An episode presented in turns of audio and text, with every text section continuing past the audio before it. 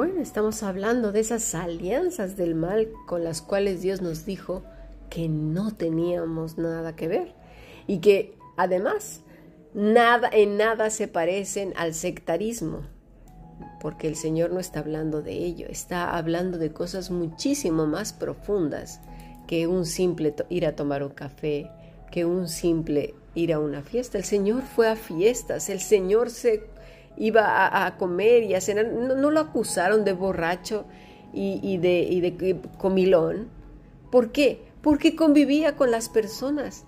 Esas ideas raras, extrañas, sectarias de ciertos grupos apostatan de la fe. Los fariseos lo llevaron todo al extremo. No querían que nadie ni siquiera los tocara. El Berit va mucho más allá que tomar un café con alguien o asistir a una reunión o cena con las personas. Se nos olvida que nosotros también somos personas, que, que somos humanos, no somos no humanos. Por favor, no seamos tontitos.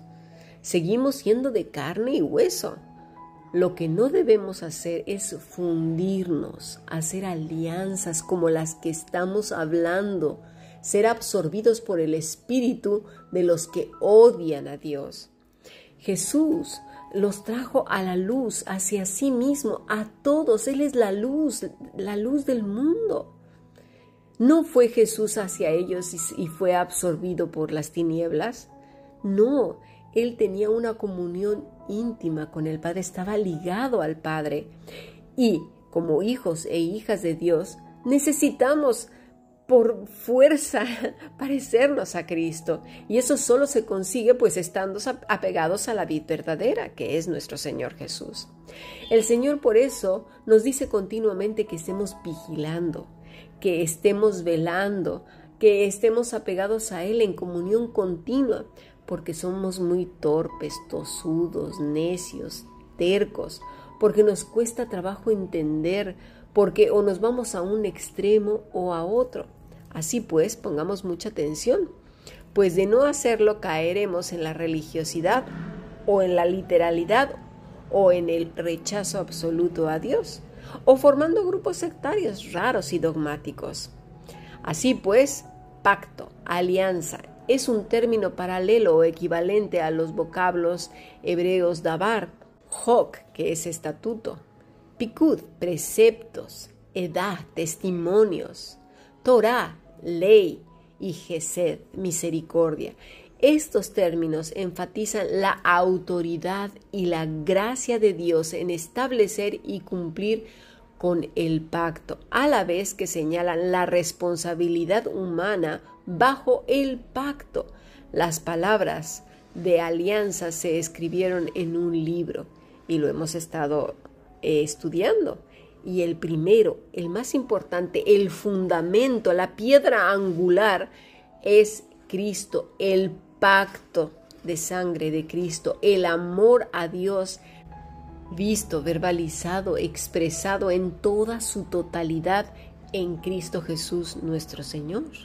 Los seres humanos entran en o se unen al pacto, se juntan al pacto bajo ese amor en esa obediencia a Cristo y ponen por obra todos los mandamientos del pacto en Cristo Jesús, viviendo a Cristo Jesús, apegados a la vida verdadera, se expresan por medio del fruto del Espíritu Santo que fluye como consecuencia de vivir apegado a Cristo. Por eso Jesús usa a la vid y nosotros como pámpanos. Un pámpano es una hojita, es un pimpollo que está apegado a la vid verdadera y se nutre de ella, que vendría siendo la savia que es el Espíritu Santo. ¿Lo vamos entendiendo? Pero encima de todo, la alianza es un llamado a que Israel, nosotros, amemos a Jehová nuestro Dios. ¿Cómo? De todo nuestro corazón, de toda nuestra alma y con todas nuestras fuerzas, con todo nuestro ser. Deuteronomio 6.5. La alianza divina es una relación, escúchalo, de amor y lealtad entre el Señor y su pueblo. No es de hacer, sino de ser. lo entendemos no de hacer y hacer y hacer y más cargar y cargas y cargas y cargas. Es una relación de amor y el amor es libertad. Eh, eh, la religiosidad es cargas, es prohibiciones terribles, lacerantes. Dice el Señor, si de veras escuchas mi voz y guardas mi pacto, seréis para mí un pueblo especial entre todos los pueblos, y vosotros me seréis un reino de sacerdotes y una nación santa. Esto lo leemos en Éxodo 19:5. Cuidaréis de poner por obra todo mi mandamiento para que viváis y seáis multiplicados y entréis y poseáis la tierra que Jehová prometió con juramento a vuestros padres. Deuteronomio 8.1. ¿Sobre qué base? Sobre la base del amor a Dios, de que Él sea por encima de todo, todos, de cualquier cosa, situación, circunstancia, que nuestro ser caiga postrado ante Él en todo momento, que sea nuestro refugio, nuestra agua que sacia la sed, nuestro pan que detiene, que sacia el hambre. En el pacto la respuesta del hombre contribuye a su cumplimiento. No obstante, su acción no es causativa. La gracia de Dios siempre va adelante produciendo la respuesta humana. ¿Por qué? Porque ese ser humano de carne y hueso se abraza con todas sus fuerzas a quién? al rito, no, a Cristo. No se apoya en su fuerza, en lo que él creó piensa que es mejor, ni tampoco en su antigua religiosidad y que ahora intenta masterizarla o mejorarla. No, no, no.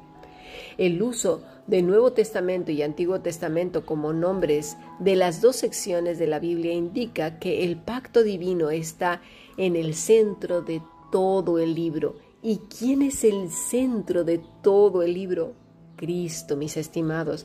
La Biblia relata el propósito testamentario de Dios, de modo que el ser humano pueda unirse a Él en servicio amoroso. Y para decir servicio es que la vida sirva para los propósitos divinos. Ayer vimos esta palabra en, en, en nuestra clase. Si no la viste, por favor, Ve al canal de YouTube y busca Adoración de Siervos con la fecha de ayer porque lo vas a entender mejor.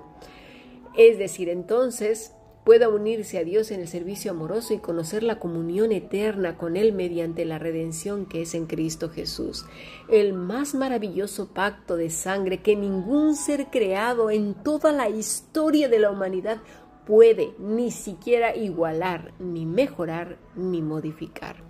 Pero no todos entran en ese pacto. ¿Y quiénes son? Los que se van por sus propios caminos. Los que dicen, mira, yo prefiero mi seminario, a mis mentores, al siglo XV, al XVI, al XVIII y todos los que en él entraron y vivieron. A los que dicen que tienen la sana doctrina. Esos, esos no entran porque lo que deberían de hacer es que su base y fundamento sea Cristo, su palabra, que sea Cristo, una vez más y me repito, porque si no se hallarán entre los grupos que odian a Dios aunque digan que son cristianos. Veamos qué quiere decir el Señor con los que me aborrecen, porque es importante saber a qué se refiere. La palabra es sané. Quiere decir aborrecedor, aborrecer, aversión, contrario, enemigo, enemistad. Pero mira, menospreciar, odiada, odiar, odioso. Y vuelvo a repetir, enemistad, y menospreciar, porque ahí es donde hay aversión y contrario. Muy poca gente en el mundo dirá que aborrece a Dios, a lo mucho dirá que no cree en Él, aunque ambas afirmaciones ya contienen una afirmación de existencia. Es decir, si digo que no creo en Él, es que estoy diciendo que existe, pero no creo. Si digo que le odio, es que en realidad creo en Él, pero que estoy muy enfadada. ¿Lo vemos? Pero la gente muy pocas veces dirá que odia a Dios. Así que el Señor no se refiere a, un pronunciamiento de labios, sino más bien a un ser humano que expresa con todo su ser y lo que implica el ser, es decir, mente, corazón, cuerpo, boca, o sea, todo el ser, pensamiento, una aversión a Dios. Como vemos, la palabra quiere decir enemigo, enemistad, menospreciar, aversión. ¿Y qué ha hecho el ser humano? Bueno, pues menospreciar a Dios precisamente. Mira, reflexionemos en esta palabra. ¿Qué ha hecho la iglesia al evaluar como pecado y como causa de juicio eterno de Dios al hombre? Bueno, pues poner los cinco mandamientos que van dirigidos al, prójimo por encima de los cinco primeros. Y eso también ya lo hemos estado viendo en estudios anteriores. Es decir, se evalúa, ¿has mentido? ¿Has robado?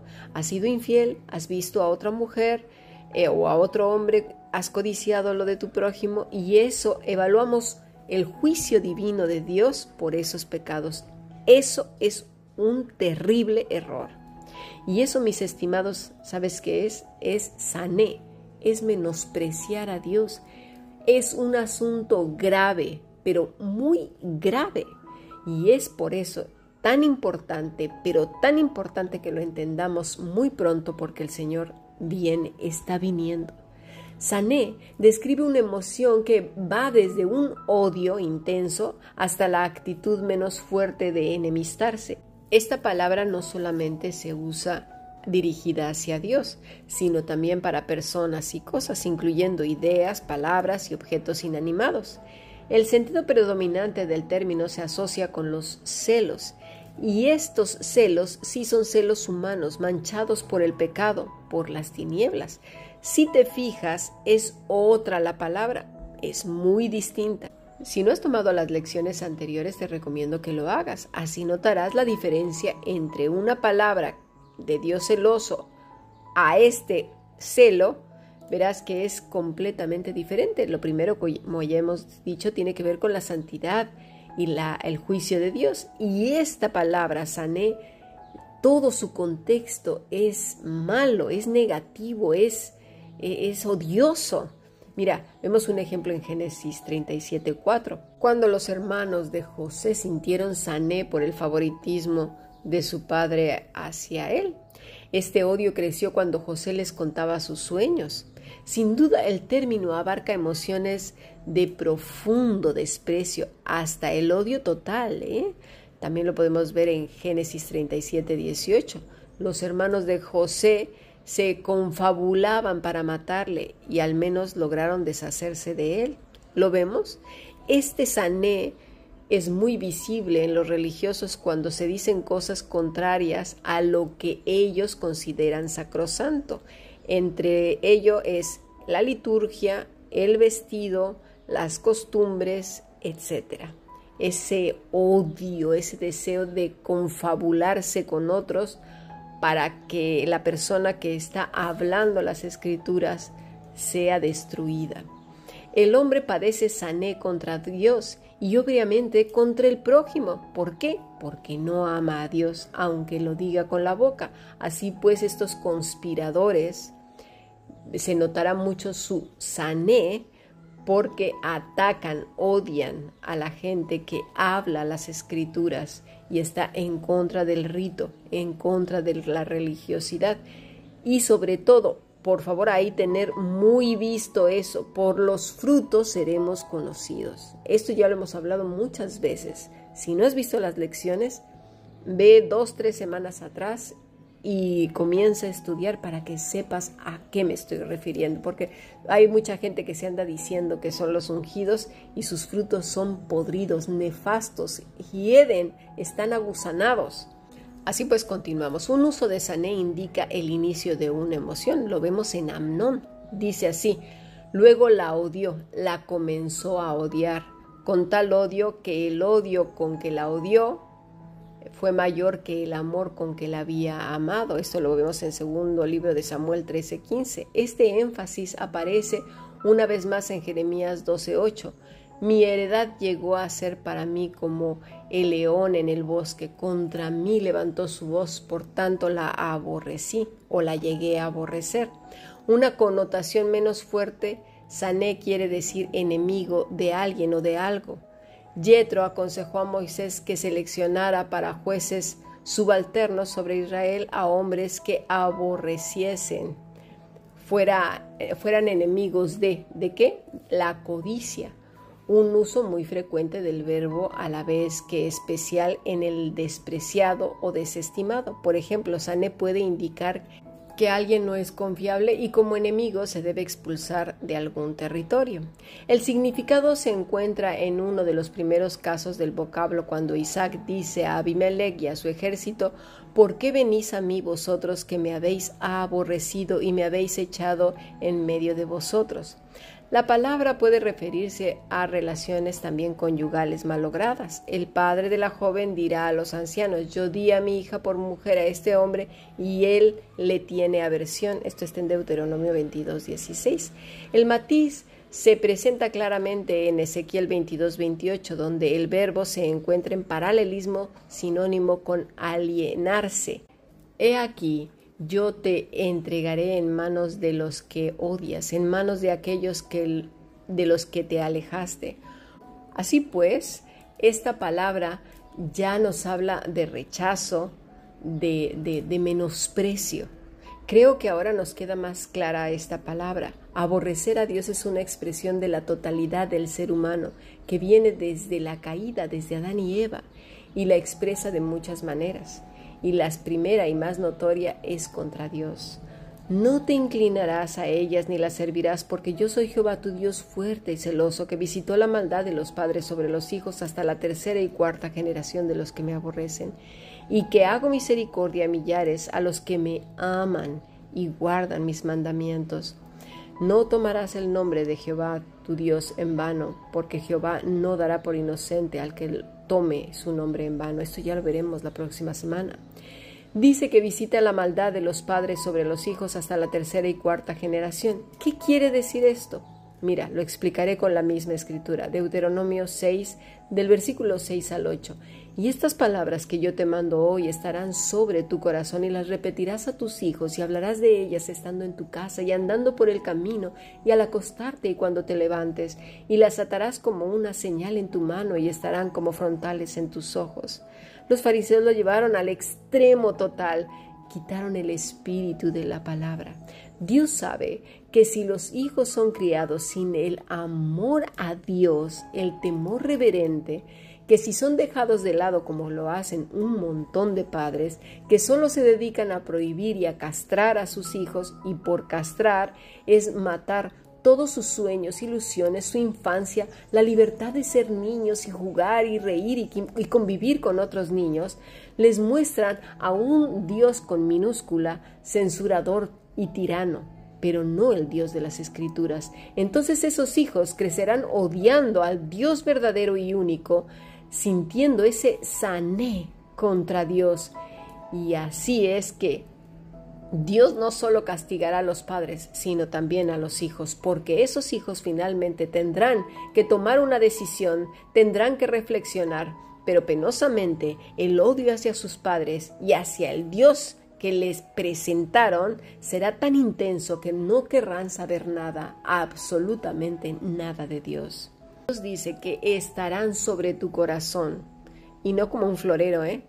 La palabra es al, que quiere decir a causa de, además, cerca de, como, con, conforme, contra, de, del, desde, encima, enfrente, entre, hasta, hasta cuanto, junto a, para, por, sobre todo, por todo, es decir, como tu propio ser, como si fuera eh, las venas, la sangre, las arterias, todo.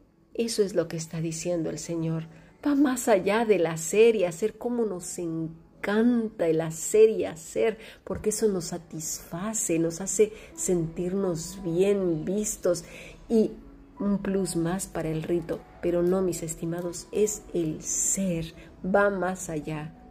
Dice el Señor Jesús, porque separados de mí, nada podréis hacer, y nada en cuanto a lo que a Dios ha dicho. Sigamos aprendiendo bendiciones.